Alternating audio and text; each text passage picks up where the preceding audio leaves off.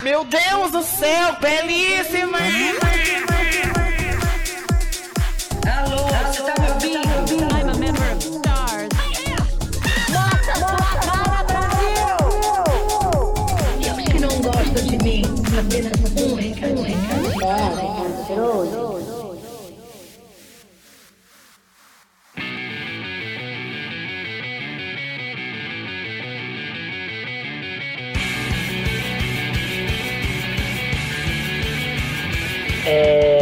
Você viu a retrospectiva do Spotify?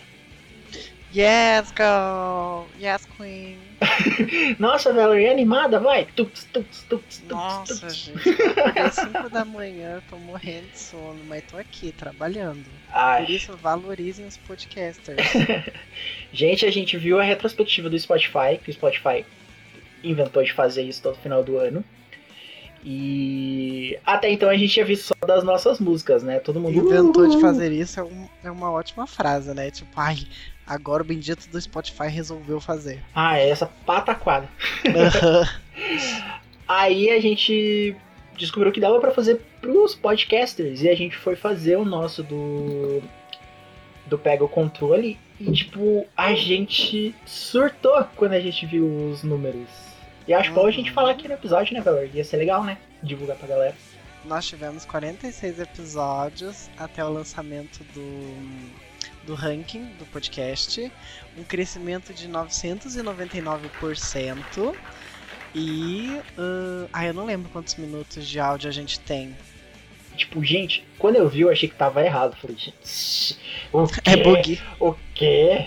Que, que, que bug é esse? E não, a gente teve um crescimento de 999% em seguidores, em horas de conteúdo, porque ano passado a gente começou bem no finalzinho do ano, né? Uhum. É, a gente teve 999% de aumento nos streamings e no número de ouvintes. Gente, é o primeiro ano do podcast e foi, assim, uma coisa que a gente não esperava.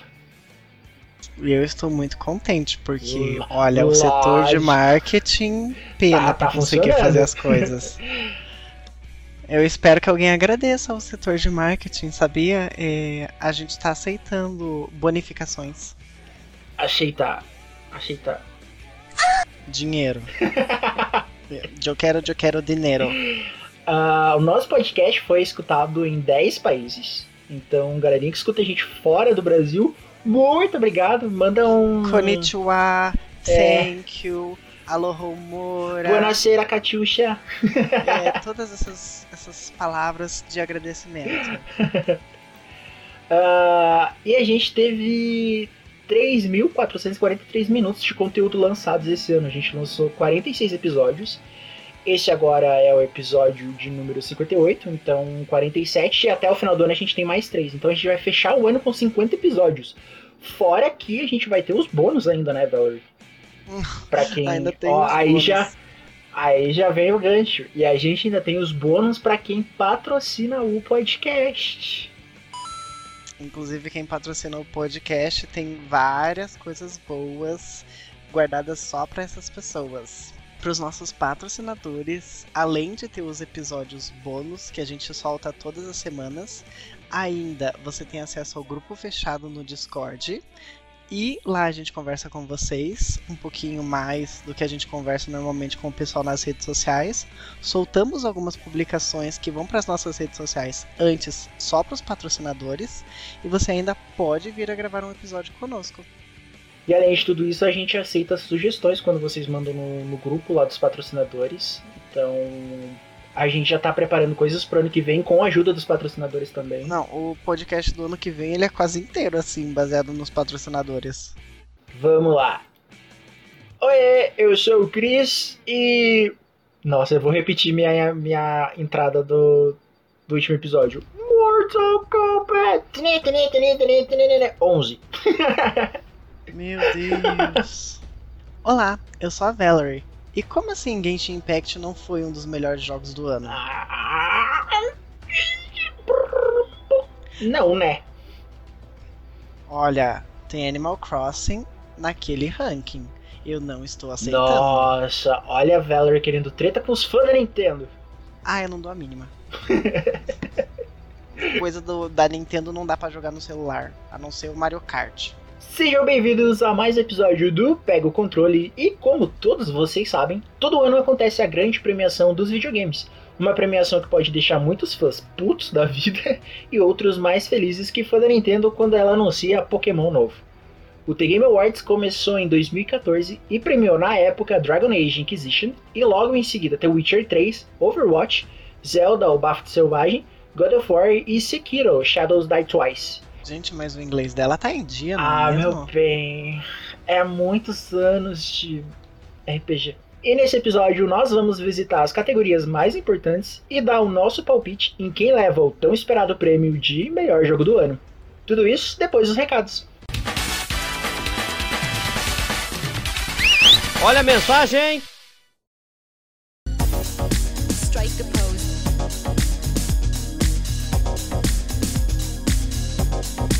E vamos para mais uma semana de recados aqui E- no podcast. Não é e.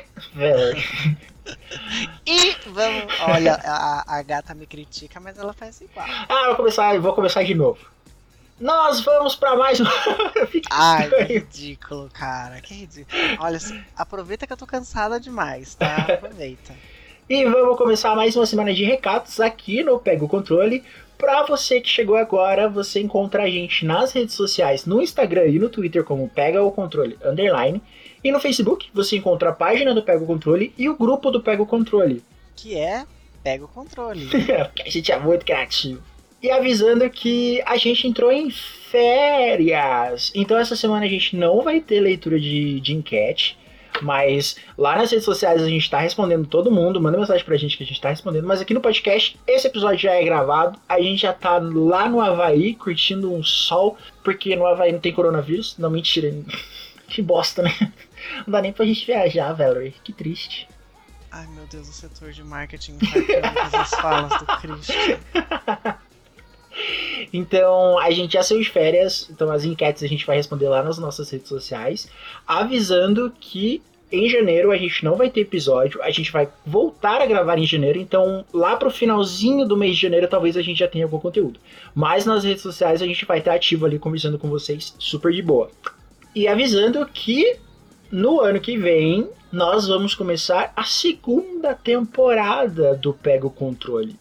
Glória a Deus. Né, a gente precisa dessas férias pra gente botar. Ou não, né?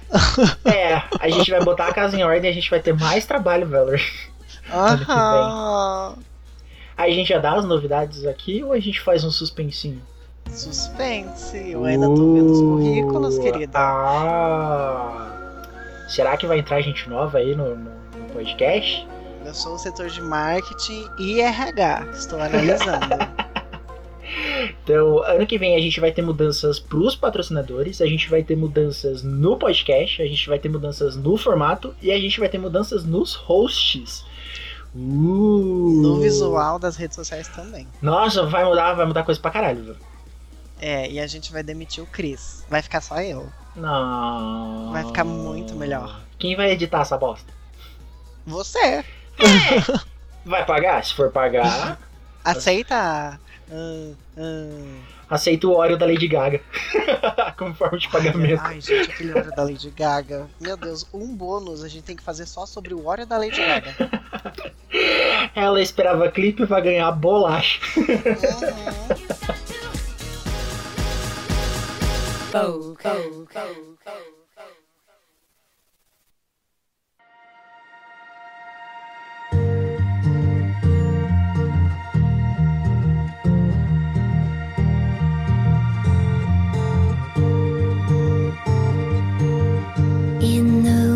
West shall rise a sinister creed. Valerie, você acompanha o The Game Awards? Não. É isso, muito obrigada. Até semana que vem. Tchau. Now let the music play.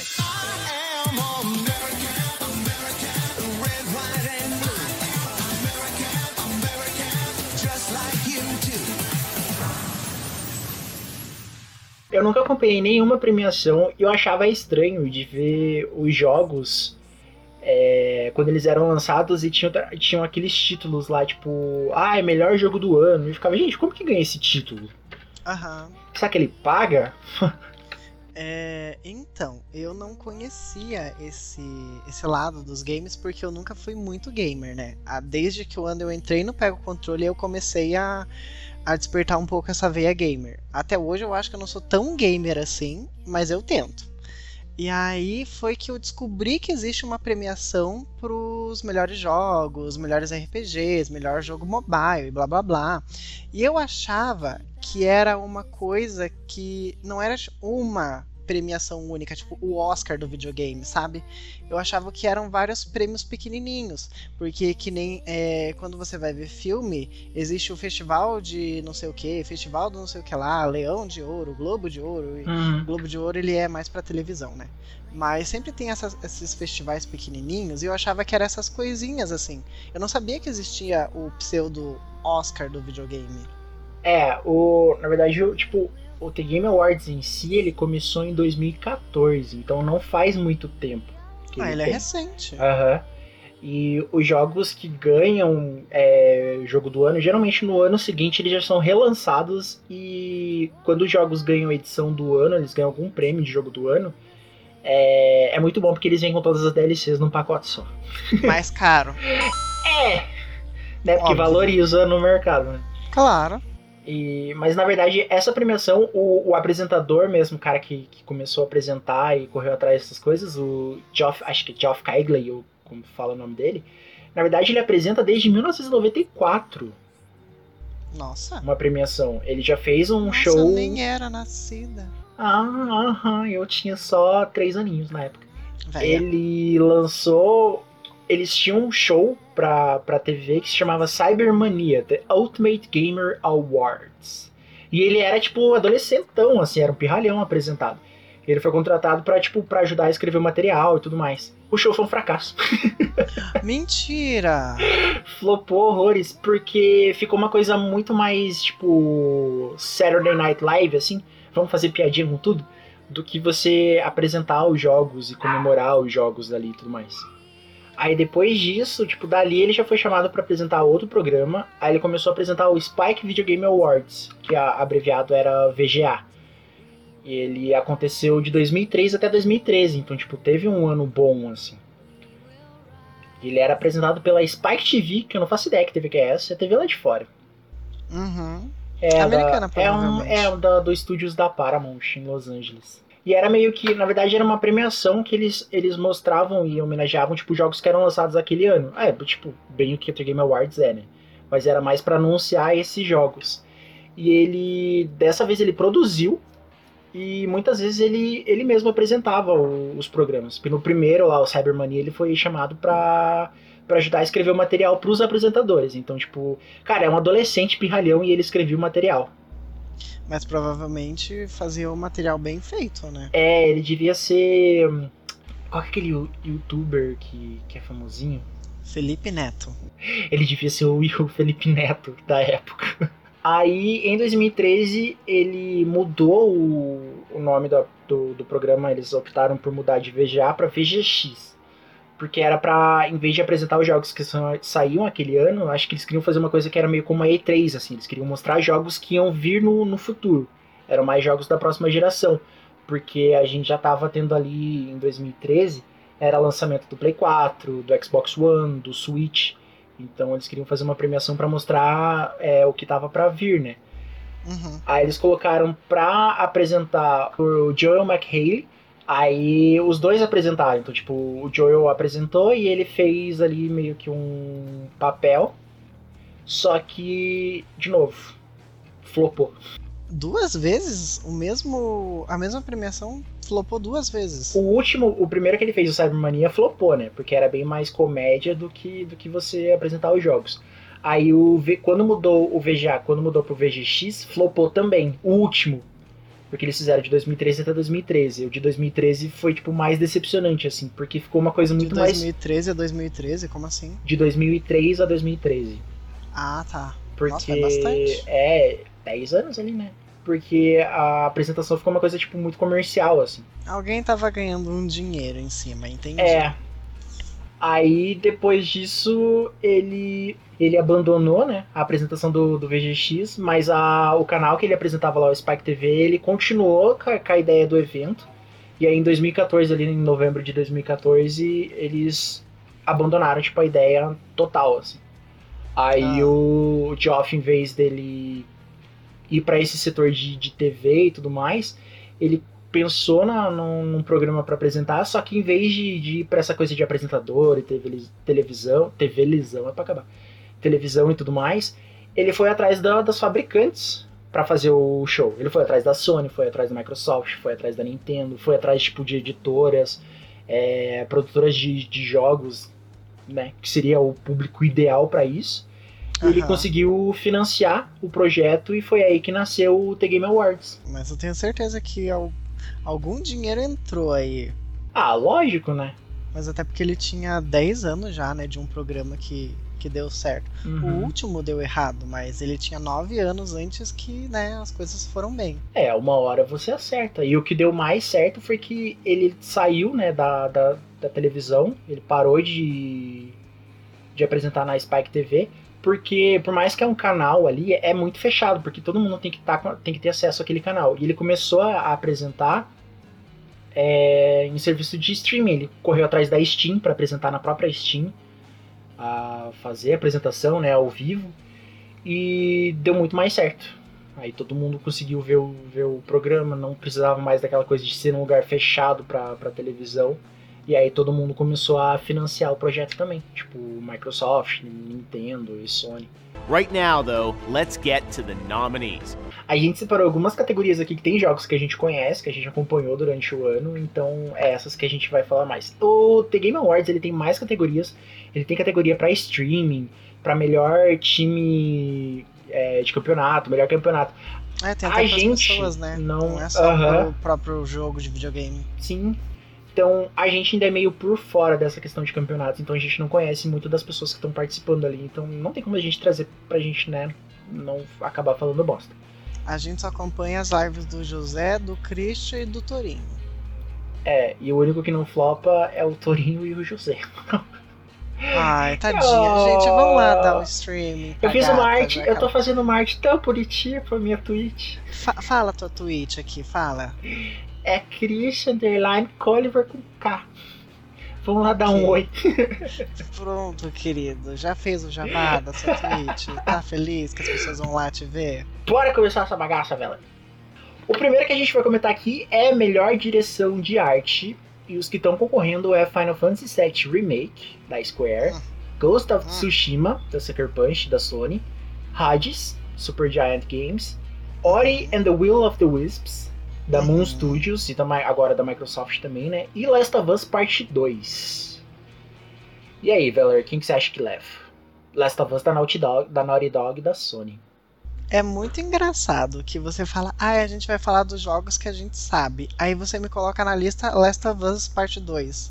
Um jogo que você não quer levar spoiler de jeito nenhum. Você não tem vergonha na cara, não? Ah, os trailers eu vi. Eu não sei nada da história da Last of Us, porque, gente, sério, quando o dia que eu jogar The Last of Us, eu vou fazer, eu vou soltar foguete, porque é um jogo que tá todo mundo comenta, todo mundo joga, todo mundo solta spoiler o tempo todo, e é um jogo que eu evi eu tô evitando desde o lançamento do primeiro, porque eu não quero saber da história, porque eu- todo mundo diz que é life changing a experiência. Uhum. Então eu quero ter essa experiência pra mim, entendeu? É, é a mesma coisa que. Sabe quando eu te pergunto assim, ai, qual, qual coisa você queria apagar da sua, da sua memória pra você ter a primeira experiência de volta, assim? Eu apagaria Final Fantasy X e Pokémon. Então, Last of Us vai ser tipo isso, assim. Eu quero absorver essa experiência, eu quero entrar no mundinho. Então eu evito spoiler o tempo todo. Mas dá pra gente comentar a categoria aqui. Gente, como que pode? Se você pudesse apagar algo da sua memória, o que, que você apagaria para poder ter uma primeira experiência de novo? Sexo. Pokémon e Final Fantasy. você poderia ter a sua infância de volta, você poderia ter, sei lá, um momento feliz com a sua família, você me bota Pokémon e Final Fantasy. Sim. Meu Deus. Vamos começar a fazer análise desses Vamos aqui. jogos. O primeiro Final Fantasy VII, eu acho, eu, pelo que eu acompanhei do Final Fantasy VII, eu acho incrível a direção de arte que teve. Principalmente porque o jogo demorou muito tempo pra, pra ser feito. A gente tem trailer dele desde o lançamento do, do Advent Children lá do filme, acho que até antes, no primeiro filme lá, aquele Spirits Within. A Mas gente é tem o trailer. Final Fantasy VII Remake. Isso. Ah, tá. Não é o Final Fantasy VII original, gente. Não. Só você pensou isso, Valerie. Não, você não falou que é o remake. Fa- Nem todo mundo que acompanha a gente tá sabendo que é o Final Fantasy VII Remake. Valerie, eu vou voltar na edição e se eu estiver falando remake, eu vou deixar tocando pra te humilhar. E os que estão concorrendo é Final Fantasy VII Remake. E os que estão concorrendo é Final Fantasy VII Remake, 7 Remake, 7 Remake. Nossa, mas não vai. porque Você não vai achar. Eu vi um trailer. Se eu não me engano, eu vi um trailer do Final Fantasy VII, o remake, que era o comparativo do antigo com o novo. E ele tá. Nossa. Na verdade, é até injusto você colocar, tipo, o comparativo do antigo com o novo. Porque, gente, o antigo ele era um cubo, assim. Era um monte de cubo andando pra lá e pra cá. Agora, o novo, ele tá muito bonito. Eles tentaram trazer essa coisa de mais próximo do realismo, né?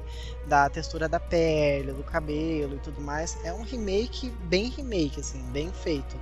E eu acho divertido porque como o original, ele era praticamente um monte de cubo, Pra você fazer isso, de trazer os personagens pro jogo é, de modo realista, sem perder a essência do que era, eu acho muito difícil. E, e eu achei bem legal o modo como eles fizeram isso tudo. Então, a, a parte ali de design, de arte e do visual, ela tá bem feita, bem bonita. O Final Fantasy é uma coisa que é muito esperada por fãs de, de Final Fantasy desde de quando anunciaram o primeiro. Acho que o primeiro trailer dele saiu quando eles anunciaram pro PlayStation 3. Ele foi o primeiro trailer dele. Na verdade, ele era pra mostrar a potência gráfica do, do PlayStation 3.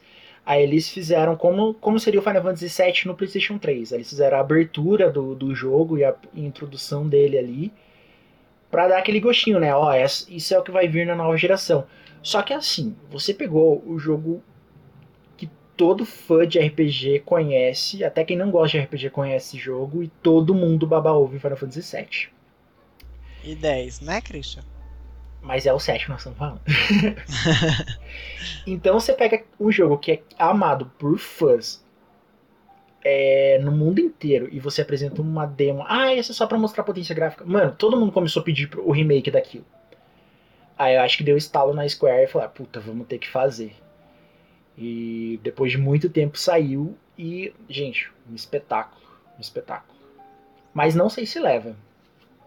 Eu também acho que não leva, porque a- o, resto da galera que tá concorrendo é uma galera de peso, assim.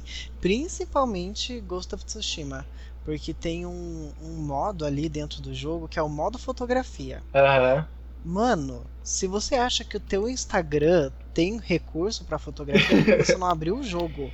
Porque assim, cara, tipo, é, eu tava vendo um, um youtuber que ele tava falando sobre o jogo. Aí ele falou, eu vou ter que montar um vídeo só falando do modo fotografia, porque é muito recurso. E é muita coisa que dá pra você fazer. É, eu acompanhei ele pela, pelas lives do James, que gravou com a gente de Silent Hill. E, cara, era muito bonito. Eu tava vendo pela Twitch e eu tava achando uma coisa espetacular, assim. Tipo, foi aquele jogo que eu tava vendo e eu fiquei imaginando, cara, imagine isso na TV aqui de casa.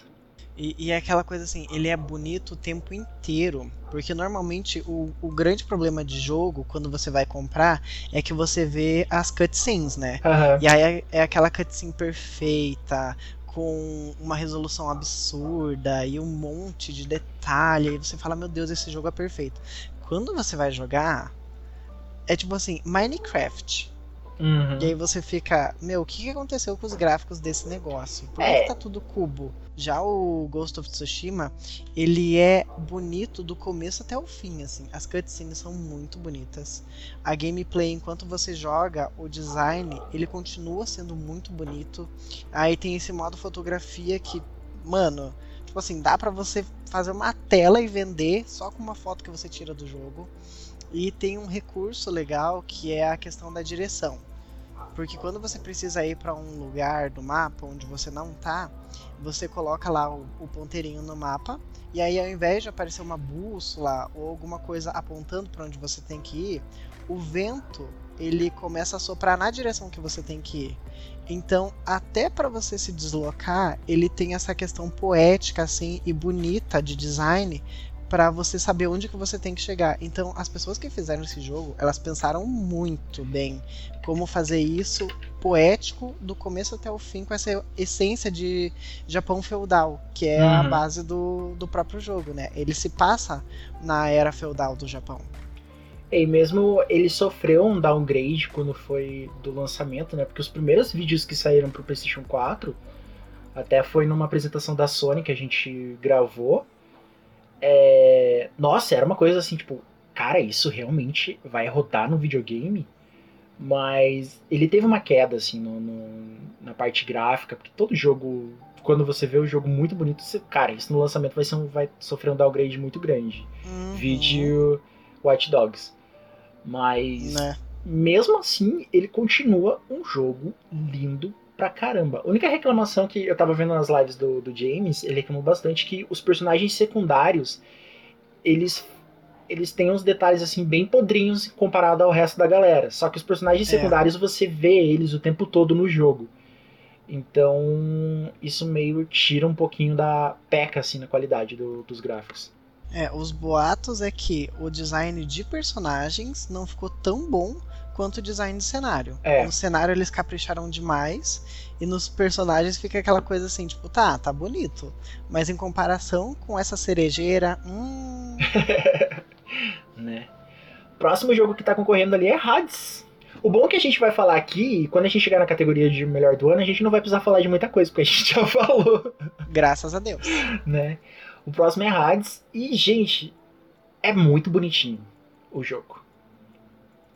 Ele é, não sei se a galera acompanhou um jogo chamado Bastion, ele tem pro, pra, pra PC, acho que ele saiu pros consoles, eu joguei ele no PS Vita, e ele é um jogo, a visão meio que isométrica de cima, e todo desenhado à mão, o cenário, é muito bonitinho, o Hades segue a mesma pegada. Você chegou a ver esse, velho? Eu vi, mas. Ai, eu não acho que ele seja tão assim. Ele é bonito, mas. Não sei. É aquela coisa, cara, se for comparar ele com o Ghost, a diferença é gritante, assim. Dá pra ver que Sim. o Ghost ele teve um cuidado maior. Mas o, o Hades ele também é, é bem bonitinho. E o bom é que ele tá com um preço ótimo na Steam. Isso- eu gosto disso. é, ele é um joguinho muito. Eu ia comprar ele porque ele tava em promoção na Epic, que você comprava e, e tinha um, um desconto, né? Quem não ama desconto. Só que eu queria comprar ele mais um pra dar o valor do desconto. E a Epic, filha da mãe, ela só deixa comprar um jogo só. Na época ele tava 27 reais, daí eu não, não deu pra pegar. Mas. Eu acho. Não sei. Pode ser aquela coisa de surpresa, assim, sabe? Tipo, ah, é uma grande surpresa. Porque. Se você for ver os outros jogos, os outros são, são bem mais chamativos, assim, questão de gráfico. O Hades, ele é todo feito à mão, ele tem animações feitas à mão, porque eu sigo o, o cara que fez a animação do Hades no, no Twitter, e ele tava postando o processo, mas é muito incrível. Mas, né, vamos ver. Vai que. Vem aí, hein? Vem aí. Vem aí. O próximo é Ori and the Will of the Wisps. E Nossa, puta que mano. pariu. Esse é, esse é um dos jogos que eu queria jogar é, só pelo visual. Eu não sei qual que é a história, eu não sei o que, que se passa. é, eu sei que tem uma árvore, mas, mano, o visual dele é muito bonito. O Ghost of Tsushima eu quero jogar pela história. Porque eu gosto muito dessa coisa oriental, Japão. Tanto que eu sou capopeira, é, gosto de anime. Então é a minha vibe. Mas o Ori, nossa, é muito bonito. É aquela coisa assim que você olha, meu Deus, que coisa linda, eu preciso jogar isso. Gente, quando eu vi o trailer do Ori, quando a, a Microsoft fez aquela apresentação do, do Xbox One, do Xbox Series X, e eles anunciaram coisas do Game Pass e tudo mais, e o Ori ia estar no Game Pass quando lançasse. Gente, quando eu vi aquilo, eu fiquei, mano, eu preciso de um Xbox. Uhum.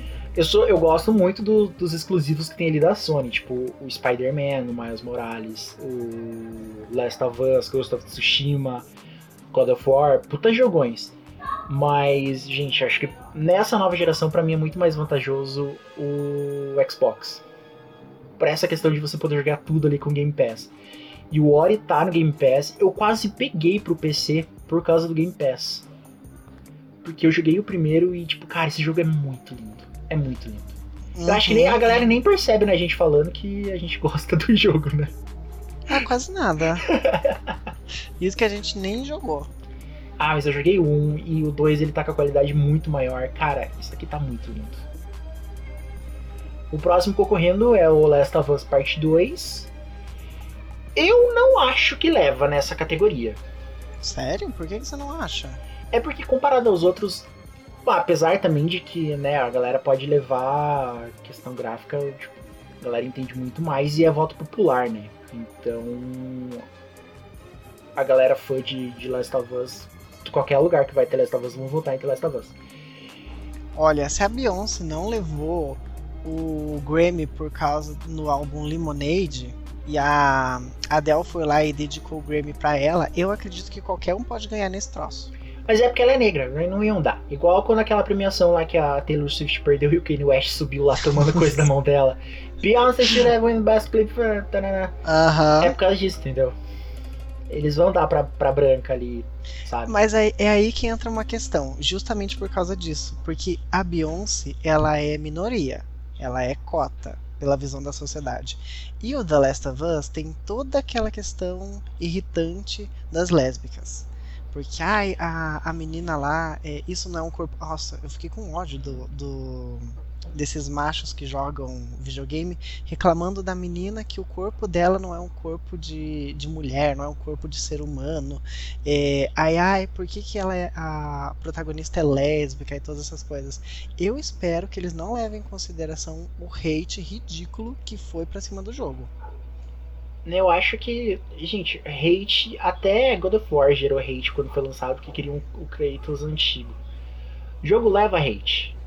Mas depois que você lança, só que a a gente tá no ano de 2020, né? Então a galera tudo acha que é lacração, sendo que na verdade são coisas necessárias pra. Porque a gente já. Gente, a gente já tá, tipo. A gente já tá no fim do mundo já. E vocês não se tocaram que essas coisas são necessárias. O mundo já tá Não. acabando. Na verdade, eu não vejo nem como necessário. Tipo, não precisa colocar uma protagonista como lésbica pra lacrar. Gente, lésbicas existem. Elas estão aí no mundo.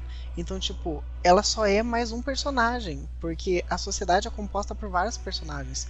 E aí vem essa. Ai, essa coisa ridícula de. Ai, por que lésbica? Lacração e não sei o que. Ai, vocês querem é, entochar o discurso gay na gente. Eu fico pensando assim, meu anjo, ela é só mais um personagem no mundo dos games. No universo real, tem um monte de lésbica. Você acha que num jogo não ia ter? Lá é só hétero. É, personagem de, de videogame só entra no game se for hétero, é isso. Meu Deus, você é um cara gordo morando no porão da sua mãe jogando videogame. Para de encher o saco. Ai, vontade, ai, às vezes dá vontade de bater nesse povo. Ai, tem, um, tem uns, uns gamer que, olha, o mundo começou a dar errado quando pararam de bater em gamer. Ai, meu Deus, o setor de marketing ouvindo isso. Right now, though, let's get to the nominees. Próxima categoria é melhor jogo indie. A gente tem o primeiro aqui concorrendo é Carry On. Eu não conhecia, eu vi uma gameplay agora, eu achei bem da hora. Ele é meio uma coisa Metroidvania, parece que você controla uma gosma. bem absurdo assim a gameplay. Mas eu achei bacaninha.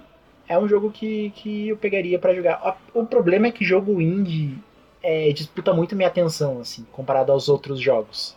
Sabe? Tipo, você tem puta jogão lá e eu vou gastar dinheiro com, com jogo indie. Tem algumas surpresas que vêm pra caramba, tipo Celeste. Porra, Celeste foi coisa. Gente, uma coisa absurda, assim, quando você pega pra jogar. Então você se surpreende muito com o jogo indie. Mas ele parece ser mais um jogo indie que é Metroidvania, 2D, você controla uma gosma ali, o jeito de controlar o bicho é muito da hora, o mundinho ele é legal. Mas pra mim não, não tem aquela coisa assim, tipo, ah meu Deus, chama muita atenção. Só o modo de você controlar o bicho ali que é, parece ser da hora. É, não sei. Ele é bem essa pegada aí que você falou de. Nossa, ele é muito parecido com o Metroid, assim. Tanto que os cenários são meio Metroid. Uhum. É, É, ele é bem gosto- Metroidvania. Eu gosto muito do de jogo indie, assim, tanto que o Fall Guys é um jogo indie que tá na, na categoria e eu acho muito divertido. Eu normalmente caço jogos indie pra poder jogar, É, mas esse eu não sei se se leva, porque cara, ele tá, ele tá competindo com Fall Guys. É, o próximo concorrendo é Fall Guys, mas Fall Guys, eu. puta, ele foi aquela coisa de, de febre do momento, assim, sabe? Depois que a galera. Depois que passou o fervo dele ali e o Among Us voltou reinando, Fall Guys deu uma, uma esfriada no- na empolgação. Hum, Então, pode ser que leve por esse quesito de ser inovador e porque ele conseguiu trazer um público absurdo quando ele foi lançado. Todo mundo queria jogar. Onde você olhava tinha coisa de Fall Guys, tinha live, tinha stream, tinha Twitch, tinha meme, tinha tudo de Fall Guys. Que ele trouxe aquela coisa de competição de domingo que a gente vê do, do Faustão e do Silvio Santos lá. Que o todo, povo gostou. todo brasileiro cresceu vendo isso e achou da hora. Uhum. Ele tá agora, lançou a terceira, tá indo pra terceira temporada, se eu não me engano, então ele tá se mantendo. Só que eu acho que o problema do Fall Guys foi uma coisa que eu tem em outro podcast, que ele é fechado pra PC e PlayStation 4, então não é todo mundo que pode jogar. Ah, Entendeu? entendi. Indie é bom quando todo mundo tem acesso. Tipo um Among Us. Aham, tipo, lançou pra todos os consoles, assim, todo mundo tem. Não pra todos os consoles, né? Que o Among Us. Mas o Among Us você tem acesso no PC e no celular. Todo mundo tem um celular hoje em dia. Você não pode ter. É, Nem todo mundo tem um PlayStation 4, nem todo mundo tem um Xbox, nem todo mundo tem um Switch, mas todo mundo tem um celular. Era Então- bem isso que eu ia falar. Lançou pro celular e ainda é de graça. Aham. Você não precisa pagar pra ter o jogo. As mecânicas no celular dizem que são piores do que no computador pra você jogar. Uhum. É, é diferente. Mas você tem acesso ao jogo. Então é aquela coisa assim, você só não joga porque você não quer. Sim. Então, Fall Guys, eu acho que é, essa restrição que ele tem de estar no, no PlayStation 4 e só no PC é, dá meio que uma quebrada assim nele. Mas é um jogo bem divertido, pode ser que leve, né? O Será próximo, que vem aí? o próximo é Hades, a gente já falou. Spelunk 2. Esse eu achei uma surpresa. Tá aqui na categoria. Porque assim, eu joguei o primeiro Spelunk. Eu joguei ele no Vita. Eu achei ele divertidinho pra, ca... divertidinho pra caramba. Divertidinho? Só que ele é bem difícil. E eu nem sabia que. que é um grande problema de jogos indie. É, eles são bem difíceis também. E eu não, não sabia que tinha lançado o 2. E o 2 não. Ele tá um pouquinho mais bonitinho que o primeiro. Acho que as mecânicas deu uma melhorada bastante da movimentação do personagem, como que você controla. Ah, mas eu não sei. Não foi um jogo que me agradou quando, quando, quando eu peguei ele no PS Vita pra, pra jogar. Sinceramente, não é um jogo que eu, estou falando por mim, que eu me interessaria em jogar. Uhum. ou em maratonar jogando. Ele me lembra muito aquele do. Lembra um jogo que tinha pra mobile? Que ele. Você derrubava umas pedras, aí caía numas cobras, você era um cara que tava, tipo, caçando joias, aí você ia e invadia os lugares, e aí tinha que des- desvendar, tipo, uns enigmazinhos, uns puzzles. Ele tem bem essa, essa pega, pegada, assim. Valerie, Mas- eu acho que você acabou de descrever o primeiro Spelunk. Não, pior que não é. Ah, eu não vou lembrar qual que é o. Mas ele é um desses que vem num pacote com um monte de jogo mobile antigo. Ele é bem antigo esse jogo. Hum, acho que. Acho que eu lembrei e tal. Ah, é. É parecidinho. Qual eu que é acho o nome do jogo? Não, não vou lembrar o nome. Eu lembrei. Você já me. Já lembrei o jogo, Valerie. Não me peça mais que isso. Ai, que o ouvinte não vai saber qual jogo é. É. Mas sabe um jogo bem antigo de mobile, um dos primeiros ainda, que era da. Qual que era o nome da produtora, cacete? É isso aí, informação em primeira mão com a Valerie. Eu, calma, eu baixei. eu- você que devia saber, você que é o gamer aqui, palhaço. Valerie, eu não lembro o que, que eu joguei há um mês atrás. Eu lembro, eu joguei Genshin Impact. Isso aí.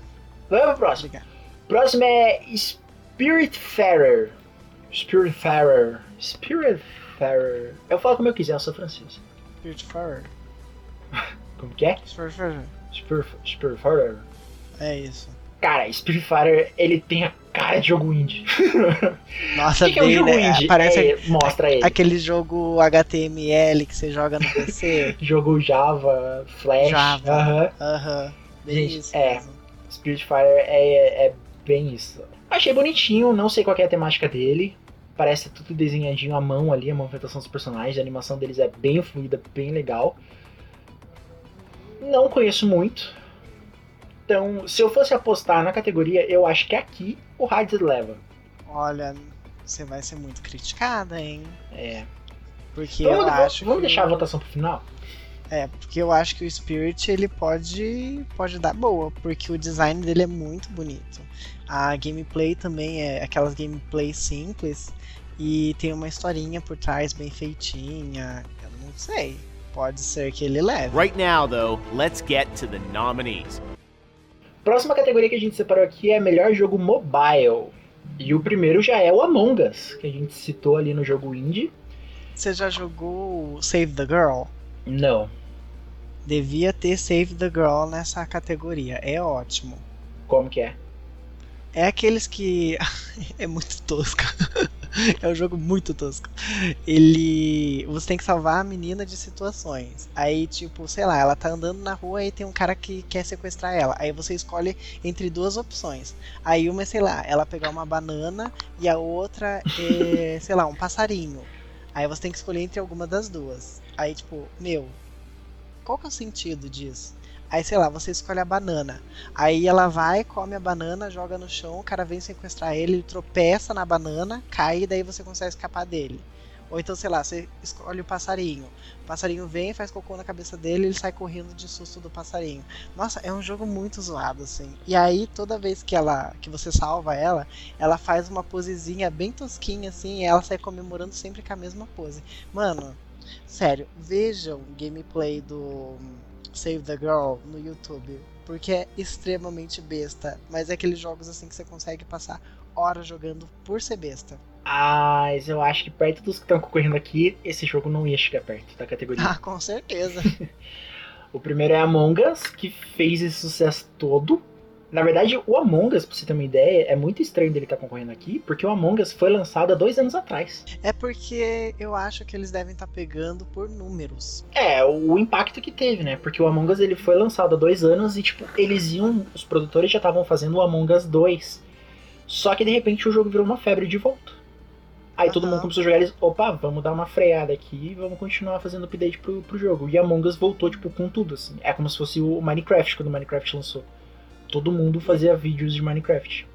E é meio estranho, né? O Among Us ainda tá desse jeito, porque o Fall Guys ele teve um- uma explosão muito forte e muito rápida. Uhum. Agora o Among Us, ele teve uma explosão muito forte e ainda ele é tema de pauta, assim. Tipo, as pessoas ainda falam bastante sobre o Among Us. O Among Us é o mesmo estilo de jogo do Fall Guys, porque são partidas bem rapidinhas. E aí quem vencer, venceu, quem perder, perdeu, bora pra próxima. Uhum. Então é, é essa rotatividade muito rápida e muito constante. E as pessoas ainda estão jogando isso, tipo, elas ainda não enjoaram. E o bizarro do Among Us é que eu vi a irmã do Christian, a mais nova, jogando um outro modo do jogo que não existe dentro da própria plataforma do jogo. Sim. Tipo, os jogadores criaram outros modos de jogar o jogo dentro da plataforma dele. Cara, ele dá uma sobrevida enorme, assim, no, no jogo. Eu acho que Among Us, olha, forte Ah, eu- concorrente. Eu tenho quase certeza que leva. Quase certeza. Próximo jogo concorrendo na categoria é Call of Duty Mobile. Eu joguei durante um bom tempo, o problema é que ele come um espaço do caramba, o meu celular ele já tá, tipo, pedindo arrego já, tá no fim da vida dele. Mas, cara, é a experiência do Call of Duty, só que no celular. É muito da hora. Mas a jogabilidade é a mesma coisa? É a mesma coisa. Não tem. Cara, não, não tem o que tirar nem pôr, assim. É a mesma experiência de você. Lógico que você não tá com controle ali, mas é a mesma experiência de você mirar na tela e andar e atirar. Eu achei ele incrível. Ele tem o mapa dos jogos antigos do Call of Duty. Então você consegue se situar muito rápido ali onde você tá. Se você acompanha a franquia é, durante toda a vida dela, você vai reconhecer fácil aonde você tá, o que, que você tá fazendo, aonde que você tem que ir a experiência dos jogos, dos consoles, você tem ali na, na palma da tua mão. E ele tem campeonato agora. Tipo, tipo, virou uma coisa gigantesca, assim. E campeonato que dá dinheiro. por um tempo. Aham. Cara, é, é muito da hora. E a gente teve a surpresa do ano, que foi Genshin Impact. Que eu acho Surpresa estranho. nada. Não, eu acho estranho ele tá concorrendo como mobile. Ai, eu acho que assim, tinha que concorrer em tudo. Achei ridículo não botar ele em tudo. Bota até na categoria de melhor streamer. Tanto faz, gente. É um jogo bom. Genshin Impact foi uma surpresa gigantesca no ano, porque ele é um jogo free. Ele tem o sistema de gacha dele, que você pode gastar dinheiro pra ganhar personagens novos. Mas você tem o básico ali de jogo free e ele é incrível. É lindo os gráficos. É um mundo gigantesco. É muita coisa pra fazer. E ele tá só começandinho, então tipo, ele ainda tem mais temporada vir, ele tem mais coisa pra fazer, a galera já tá prometendo expansão gigantesca pra ele já. E olha, quando eu baixei, foi uma surpresa ver assim, porque ele é os gráficos do Breath of the Wild, só que no PC levado no ultra assim. E ele roda no celular. A galera consegue jogar aquilo no celular. É incrível. Eu amo os memes que foram produzidos em relação aos outros jogos.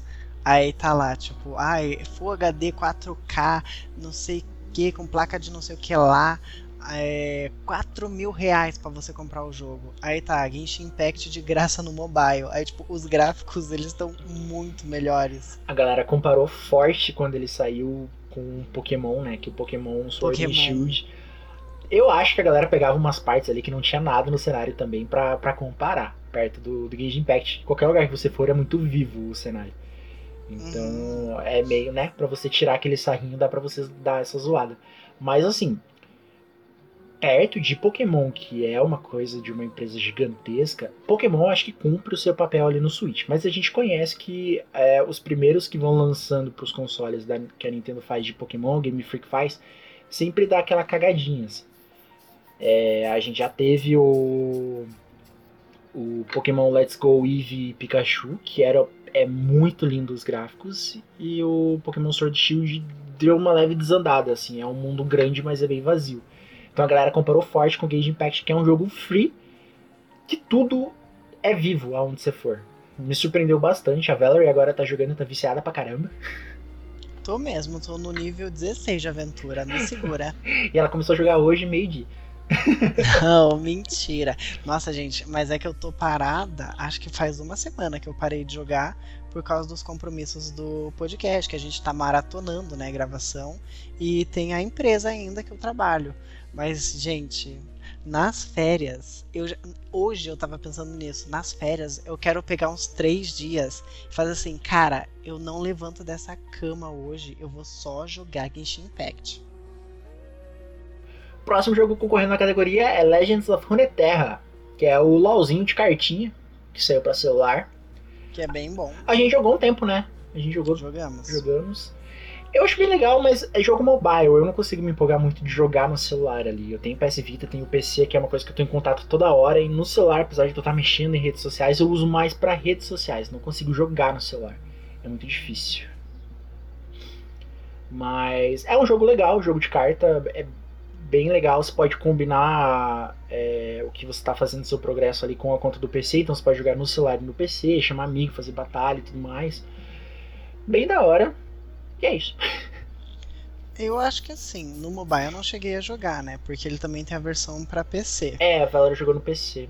É, então eu não sei como quais que são as diferenças em relação ao mobile. No PC ele é bem de boa assim para jogar, é bem tranquilo, mas é aquela ele tem aquela essência de jogo mobile. Então mesmo que você esteja jogando no PC, é muito jogo de carta para mobile.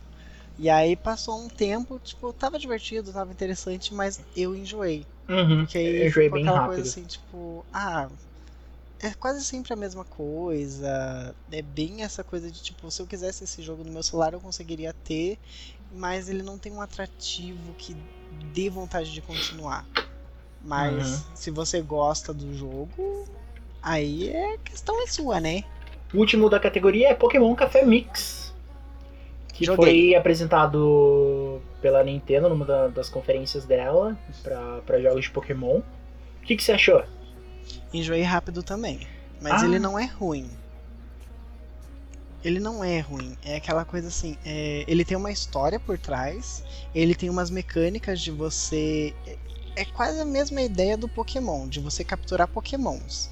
Mas ele é muito mais é, podre na essência, porque você coloca os Pokémons para trabalhar para você.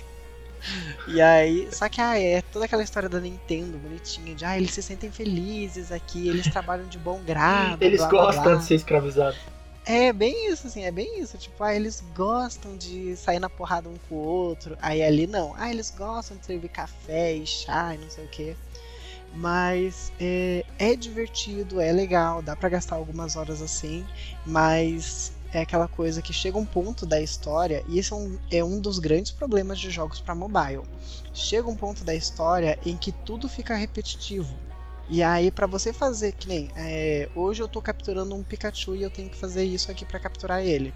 Amanhã eu quero capturar um. Capturar entre aspas, é botar um Butterfree pra trabalhar pra mim.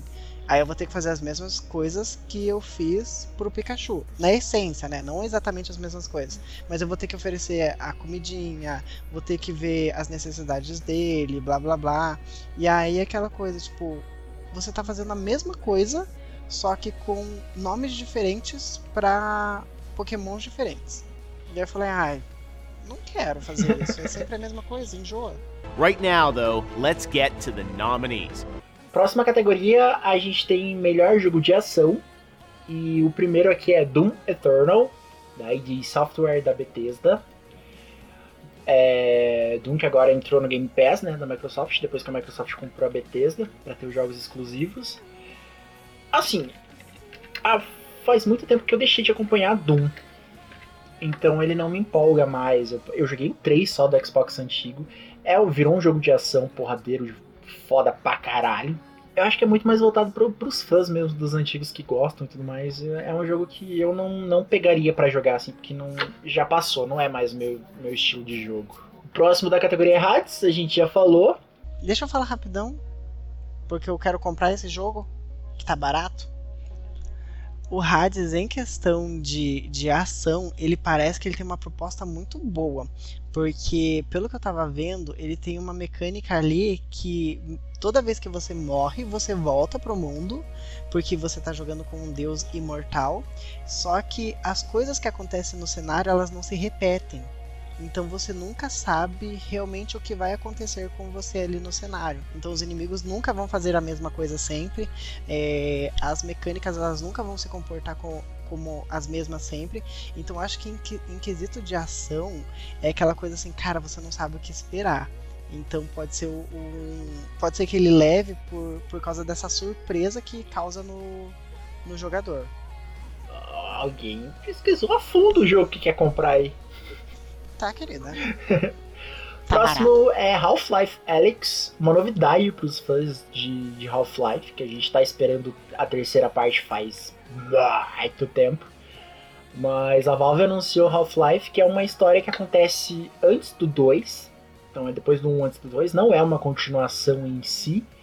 E Half-Life Alyx é o primeiro Half-Life em que você joga com o óculos.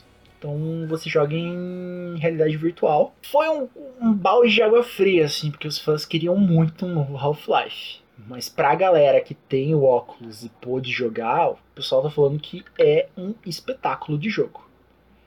Tem tudo aquilo de Half-Life que a gente já, já sabe jogando, coisas da física e o cenário, e, e tudo ali é como se fosse realmente no mundo real. Os puzzles são pensados para como se você fosse mesmo tratar no mundo real. Só que agora tem a questão de que você está usando óculos, então ele vai usar o quebra-cabeça e o mundo de forma como se você mesmo estivesse interagindo com o lugar. Então. É uma coisa assim muito foda pro, pra dar aquele respiro de Half-Life e, né, pros fãs não ficarem, tipo, chorando o tempo todo que querem a parte 3. Próximo jogo é Nioh 2, do Team Ninja. Team Ninja que faz uns puta jogão, mas esse eu não conheço. Nioh, ele parece aqueles jogos que. estilo Dark Souls. Jogo estilo Dark Souls eu acho que já saturou. Mas, né, tem gente que gosta.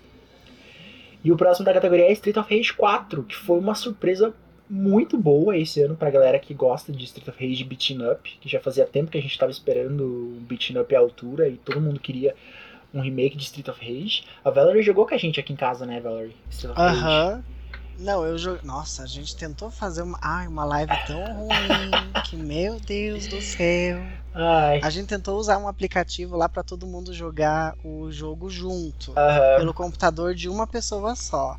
Gente, deu tão errado que eu peguei um ódio do jogo. De tão errado que deu a, a live. Obrigado, GVT Vivo, pela conexão boa de vocês. Você não fala mal da Vivo, não, hein? Street of Rage foi muito da hora de jogar. Foi aquela coisa, tipo, absurda quando soltou, porque a galera não esperava, né? O último Street of Rage foi ali nos 90 que a gente teve o, o terceiro e ele nem, nem fez tanto sucesso assim. Então, quando a SEGA soltou o 4 e ele foi todo refeito à mão e todos os cenários foram atualizados, o sistema de luta e, e os personagens foram todos refeitos para a nova geração, cara, é um jogo muito legal, muito da hora. Aqui nessa categoria de ação, realmente eu tô em dúvida. Right now, though, let's get to the nominees. Próxima categoria principal que a gente separou aqui é melhor jogo de luta. E o primeiro é Grand Blue Fantasy Versus da Arc Systems. Arc que faz jogão bom pra caralho. Fez Blast Bull, fez Guilty Gear. Jogou algum desses, Valerie? Não, Nossa, não conhece Guilty Gear, não conhece Blast Blue? não. Now the world don't move. Assim, os jogos de luta da Ark são espetáculos na parte visual e as mecânicas, eles são bem da hora. E esse é uma temática mais medieval, assim. É, Ai, que legal. O Blast Blue ele tinha uma coisa, uma coisa medieval futurista, assim, uma coisa bem viajada. E o, o Grand Blue, ele. Não, ele é mais medieval. Joga no, no Google aí pra você ver uns vídeos. Porque. Eu amo quando as produtoras vêm com essas ideias. Vamos fazer algo medieval? Vamos. Ai, mas medieval é tão passado. Ai, vamos botar um futurismo aqui? e aí sai essas coisas assim, tipo, medieval futurista. E ele usa uma mecânica que foi utilizada no, no Dragon Ball, no novo Dragon Ball de luta que saiu. E no Guilty Gear eles aprimoraram a técnica que é. Ele é um 3D, só que a movimentação dos personagens e, e a mecânica, o jeito que eles jogam, eles cortam alguns frames pra dar aquela impressão de que é 2D. Uhum. Tipo, sabe quando você faz a mão ali, igual Street Fighter antigamente? Uhum.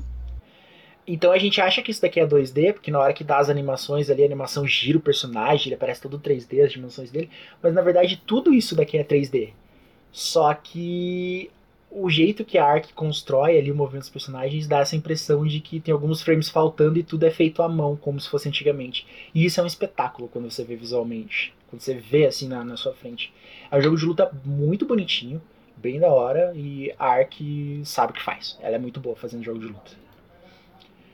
Próximo ali, ah meu Deus. Mortal Kombat 11. Precisamos falar de Ai, Mortal meu Kombat? Ah, lá vai. Três horas do Christian falando de Mortal Kombat. Gente, Mortal Kombat tá muito foda. A NetherRealm Studios e a Warner Brothers Games ali fizeram um trabalho espetacular no, no novo Mortal Kombat. No quesito de história, os personagens, a as mecânicas de luta, os sistemas, os modos de luta. Gente, o jogo tem uma porrada de, de modo de luta pra você fazer. Até a cripta dos jogos antigos que você só precisava abrir baú ali, eles aprimoraram, então é uma coisa linda. Inclusive, eu amo fazer um tour pela cripta. É muito divertido. A Valerie adora ficar na cripta.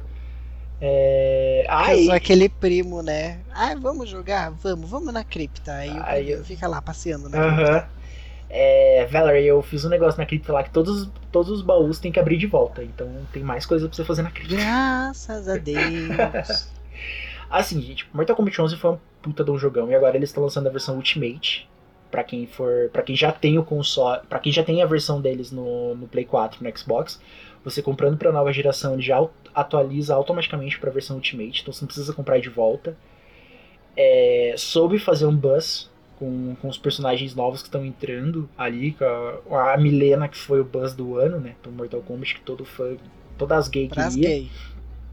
Então, teve a mudança no- nos personagens, tirou o sexismo da- das personagens femininas, que era uma coisa que era muito alta nos, nos jogos antigos. E nesse ano eles deram uma mudada muito boa nessa. Trouxeram representatividade no jogo. A gente tem. No outro a gente teve um personagem que era. Acho que ele era alguma coisa do Kung Lao, não lembro o nome dele. Mas a gente já teve uma representatividade tipo, meio velada, era assim. primo do Kung Lao, se eu não me engano. É, já teve uma coisa tipo, pô, entre linhas, assim, tá, talvez. Não, dessa vez eles têm alguns personagens ali com umas tiradas muito boas. Acho que a, a, a filha do Jax, ela é. Ela tem uma roupa do arco-íris ali, que é o nome da roupa é representatividade. Acho que é assim. A gente teve o final da Milena, que ela se casa com a Tânia. Tu, tipo, e ela tem um bebê. Sabe, umas coisas muito da hora. Eles aprofundaram, a, aprofundaram muito a história dos personagens. E é uma coisa que vários outros jogos estão copiando agora, que é essa coisa de, do modo do Mortal Kombat de contar a história. Então, em alguns outros é bem fraquinho, assim, tipo Street Fighter tentou fazer e ficou uma bosta. Mas a NetherRealm soube trabalhar bem a história do jogo e eu acho que é o principal atrativo, assim, do Mortal Kombat. É a história. Uhum. Próximo concorrente é Street Fighter V. Ai, Street Fighter, olha. Já foi. Como assim? Ah, eu comprei o, o 5 e, tipo, foi uma decepção total. Agora tem essa versão Champion, que é a que tá disputando aqui. Mas que aparentemente tem tudo aberto e tal. Mas já deu um monte de treta já, porque a galera descobriu que essa versão Ultimate, na verdade, já tava incluso tudo antes já, eles só estão te vendendo o jogo de novo. Eu acho que perdeu muito espaço pro Mortal Kombat Street Fighter. Ainda é grande o nome, mas já não tem o impacto que, que tinha antigamente. Demorou muito, assim, pra, pra mudar. Próximo é One Punch Man, que pega... Eu, eu vi algumas gameplays, ele tem a vibe dos jogos de luta do Narutinho, assim, sabe? Acho que muito jogo de anime vai pra essa Ah, ele- vibe. ele- não, o One Punch Man ele é 100% Naruto com uma mecânica diferente lá de. Acho que de chamar o amigo, alguma coisa assim. Mas ele, tipo, 100% a, o visual do Naruto, algumas mecânicas também. Ele lembra muito. É, a única coisa que eu achei legal dele é que, tipo, enquanto você tá lutando, o. O One Punch Man ele tá correndo pra ele chegar até a, a arena. Aí você tem esse É- tempinho é pra você essa- ganhar. É essa a mecânica mesmo. Que daí, se ele chega, você perde automaticamente. É, você tem esse tempo pra chegar, porque se ele chegar, tipo, o cara ganha, não, não tem, ele é o apelão da, da luta.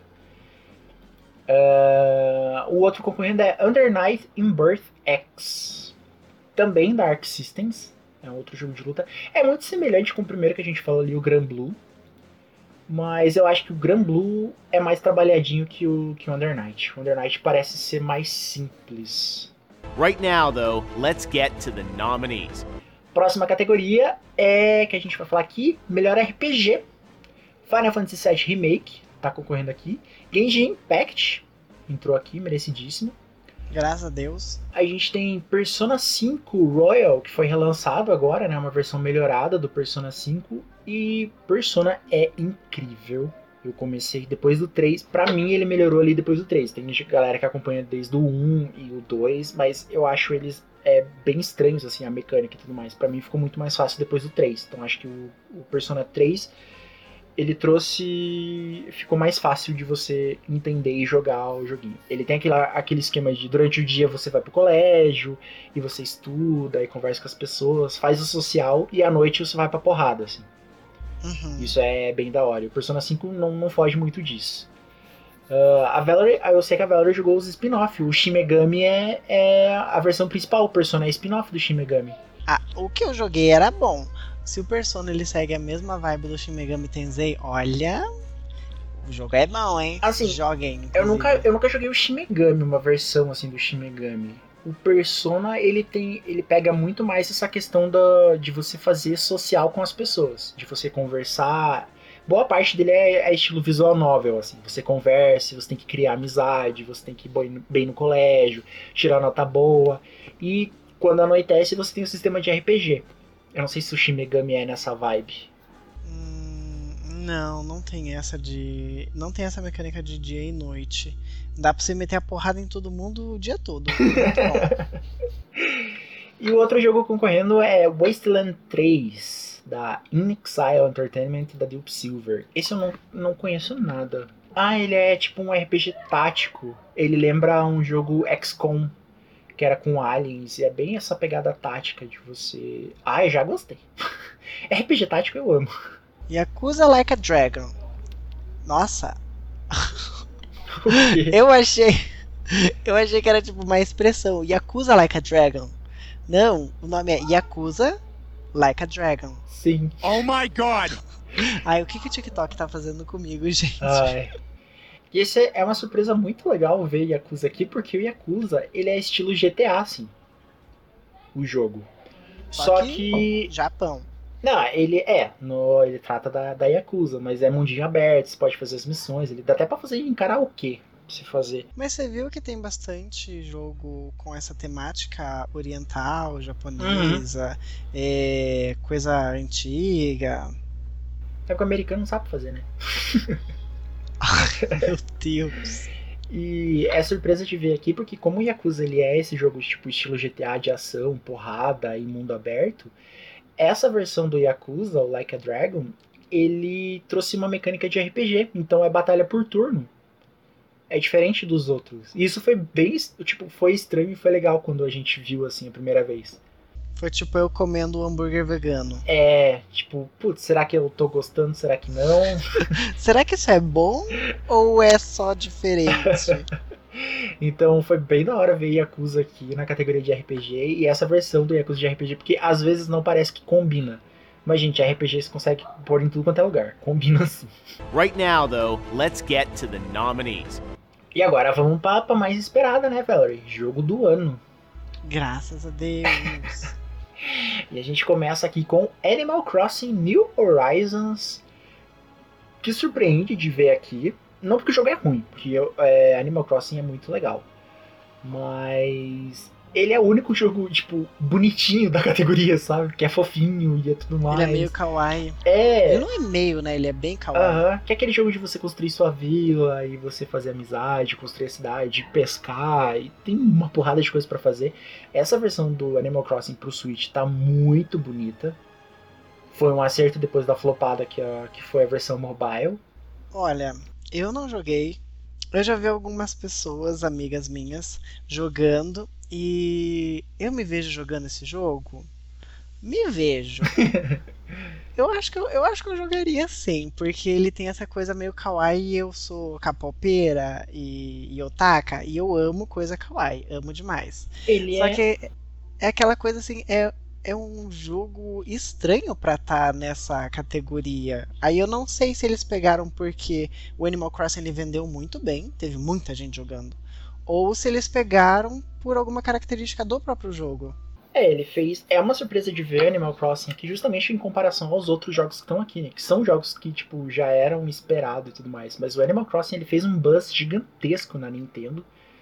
No, pro lançamento dele do Switch. Era esperado todo mundo, todo mundo tava surtando pra ver coisas do jogo. E ele prometia uma experiência imersiva muito maior do que dos outros. É, o Animal Crossing ele tem essa pegada meio simulador de vida. Aham. Então é aquela coisa assim, gente. Vocês têm noção que vocês estão simulando o que vocês fariam no mundo real, né? E aí ele vai pro melhor jogo do ano. Fica... assim- Nossa, eu fiquei muito confusa. Mas, muito ó, confusa. É um jogo em que é um simulador de vida. Você pode simular uma vidinha ali dentro.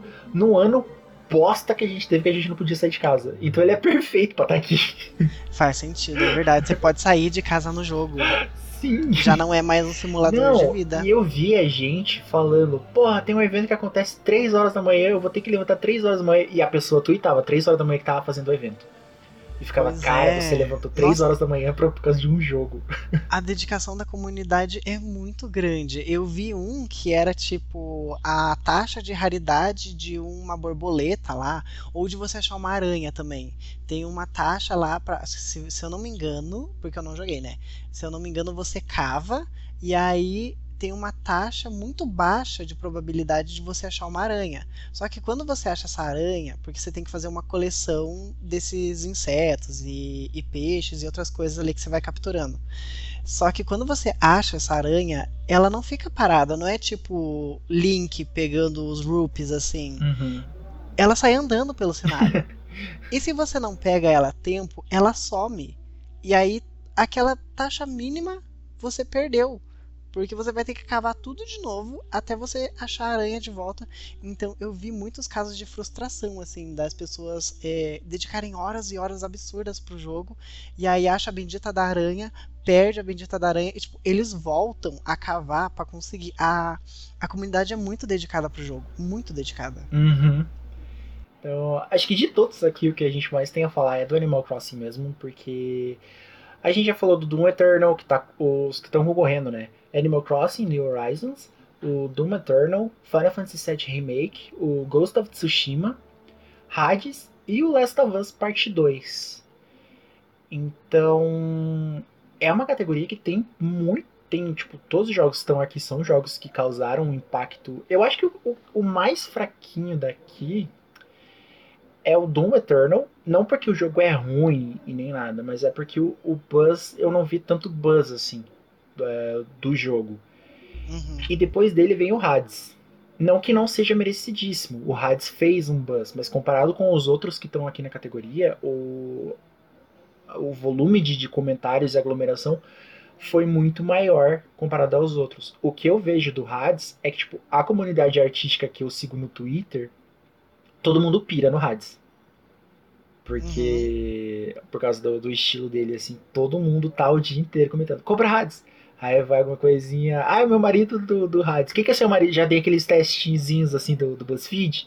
Quem é o seu marido no Hades? Então. Ah, meu Deus. a galera já tá surtando, assim. A galera, tipo, artística que eu sigo no Twitter tá, tá louca pelo jogo. E foi essa comunidade também que fez o buzz de Animal Crossing. Então acho que esses dois jogos para esse tipo de comunidade pegou muito, assim.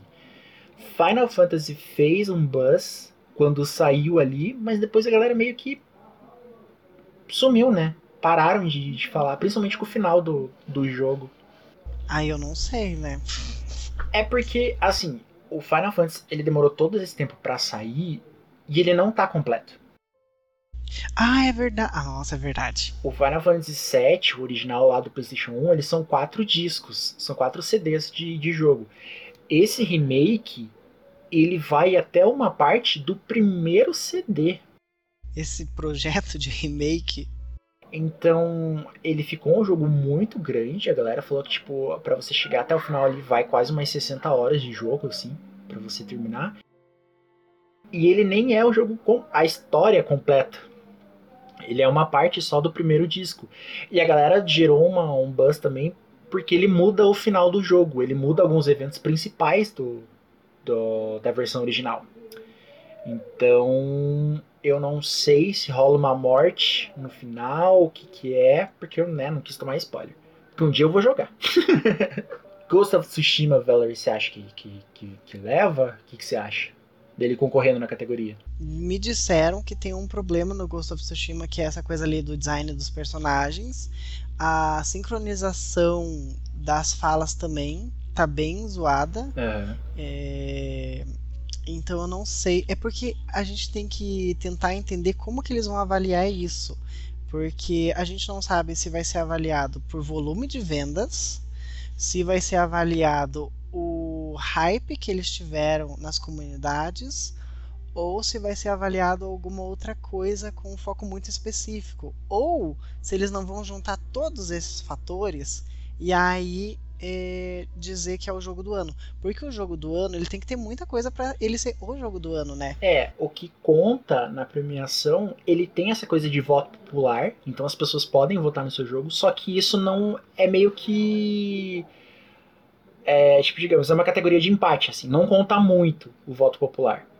É tipo o voto peso 1. É. E aí o voto técnico é peso 2. É, tem essa. Tem as pessoas lá que julgam de uma forma mais técnica o jogo, então aí é que, que pega mesmo. Porque, digamos, se for voto popular, eu acho que o que leva aqui é Animal Crossing e Last of Us. Ah, com certeza. Nesses dois. Porque a galera fã da Nintendo, tipo, todo mundo amou o jogo. E a Nintendo tem.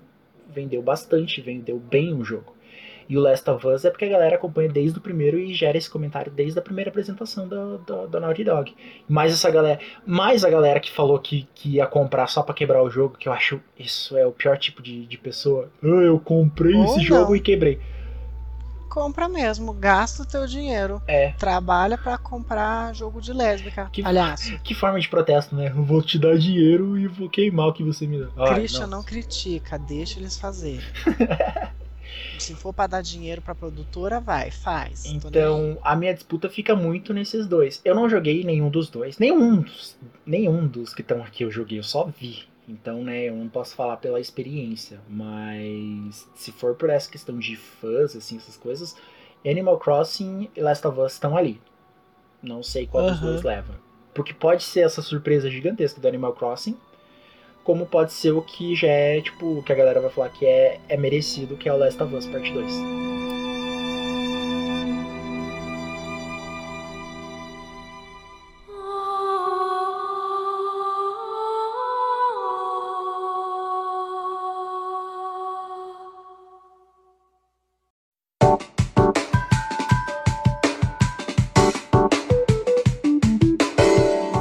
Valerie, pra gente encerrar agora, rapidão. Ah, e agora é jogo do ano. E aí? Tan, tan, tan. Genshin Impact. Não tá concorrendo. Deveria estar concorrendo. Mas não tá. Olha, se for por um complemento como um todo, eu diria Ghost of Tsushima. Não, eu acho que eu diria The Last of Us, parte 2. Uhum. Por ser um complemento. Agora, se for por número de vendas, Animal Crossing. Mas eu aposto, aposto muito mais no The Last of Us Parte 2. E a galera gostou muito mais do Animal Crossing justamente por essa coisa da quarentena, né? De você poder ter um mundinho pra você sair de casa e, e conversar com os amigos. Não, tinha gente fazendo talk show dentro do Animal Crossing. Você viu isso? Meu Deus, eu vi. Aquela. Eu não sei se ela é senadora ou governadora lá dos Estados Unidos, a Alejandra Ocasio-Cortez, que já apareceu no, no RuPaul. Ela fez um talk show dentro do, do Animal Crossing e ela visitava a ilha da- das pessoas. Então, tipo, a galera ficava, ai, pelo amor de Deus, vem visitar minha ilha. E ela ia lá e ficava batendo papo com a, com a galera, assim. Gerou até um meme no, no, no Twitter de uma. Na época que o Trump tava lá, né? De uma da- das mulheres lá que trabalha pro Trump, da Fox News, se não me engano. Que ela ficou, nossa, engraçado, a gente pagando o seu salário pra você ficar jogando videogame. Aí a Alejandra, ela é muito boa em textão, gente. Aí ela falou que o, o dinheiro veio dela, ela não usou o salário que as pessoas pagam em impostos pra comprar jogos. Ela usou do próprio salário dela que ela recebe e ela está jogando no momento de folga dela. Ela não joga enquanto ela trabalha. Aí ela ainda soltou, diferente do seu presidente que gastou bilhões jogando golfe. Aí, tipo, todo mundo. Ela é muito boa. Acompanha ela assim, porque ela dá uma retrucada muito boa. E ela é muito boa no, no governo. Tá, mas o que, que isso tem a ver com o jogo É, que você foi. Você não consegue se concentrar, né? Eu tô entre Animal Crossing e Last of Us. Você votou no Animal Crossing, né? Votei, mas eu votei no The Last of Us de modo geral. Ai, caralho. Eu acho que Last of Us. É só isso mesmo? Ai, é. É porque assim, é muito difícil de você falar de um, de um jogo que você nunca viu e você tá evitando spoilers o tempo todo porque você quer ter aquela sua experiência, né? Uma galera já jogou, uma galera já comentou, tipo, eu já vi pessoas falando sem spoiler que é um jogo assim que você sai repensando a sua vida. Tipo, caralho, eu, eu só queria jogar isso aí com depressão. Porque é um jogo Não, que quando mexe o José muito. jogou e entrou em crise. Mano, o menino entrou em crise existencial. Aham. Então, sabe, aquela coisa, tipo, eu fiquei muito mais no hype, assim, falei, caralho, eu quero falar desse jogo pra minha psicóloga. Ai, senhor. o tipo de jogo que eu compro pra falar pra psicóloga depois. É, então, cara, eu, eu quero muito ter essa experiência, assim. Animal Crossing, eu já joguei. Eu joguei o, o do Wii e eu joguei o do Nintendo DS e eu joguei o do Nintendo 3DS. Os três pareceu, assim, muito similar um com o outro. Parece a mesma coisa. Então, o New Horizons, eu não sei se tem essa diferença. Mas é uma coisa, assim, que não é pra mim, sabe? Então, essa coisa de você ficar criando uma vidinha virtual ali, putz, a minha já é complicada, ter que cuidar de outra pessoa é foda. Então, por todo esse burburinho que fez, por essa experiência da galera falando que é uma coisa assim que você sai com aquela coisa, ame ou odeie, porque o jogo vai te fazer repensar em muita coisa, eu fico com Last of Us por causa disso. Ok. Ai, meu Deus. E vamos encerrando, né, Valerie? Ai, vamos. Eu quero muito dormir. E esse é o nosso primeiro episódio de dezembro. Lembrando, a gente, de novo, a gente tá em férias. Mas a gente tá lá nas redes sociais. Estamos em férias, mas A, a nossos tá em férias não. agora em dezembro. É, mas não significa que Porque a gente não enquanto tá a gente tá gra... É, por enquanto, é, enquanto a gente tá gravando aqui, a gente tá maratonando todo dia uma gravação diferente. Aham. Então, pra encerrar Valerie de Praxe, tem uma coisa pra recomendar essa semana? A minha recomendação é se mudem para casa sem goteira.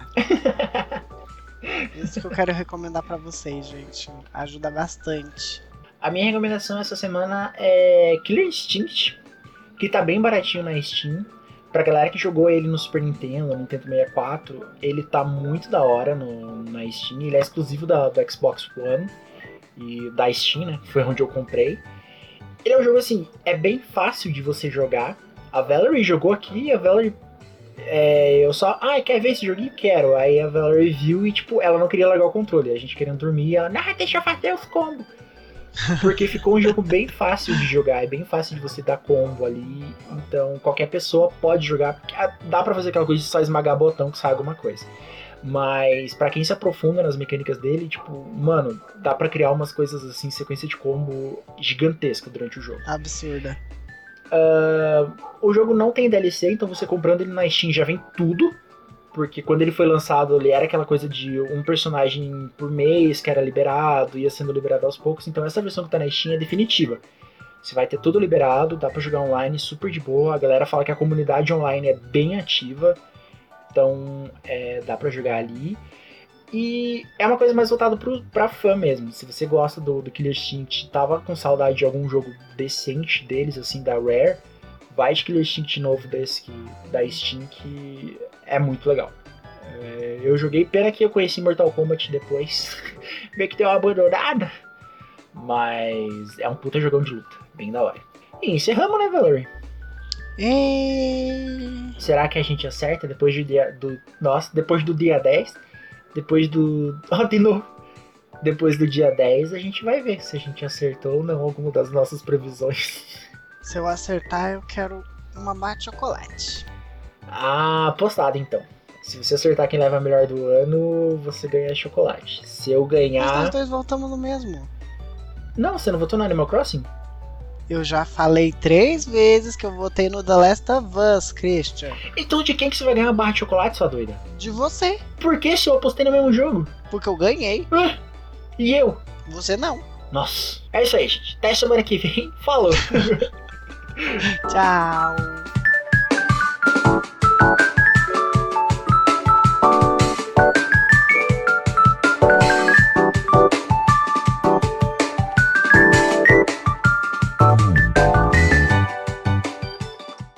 Velho, esse- esses papéis de currículo aqui que você pegou, tá certo isso aqui, esse papel?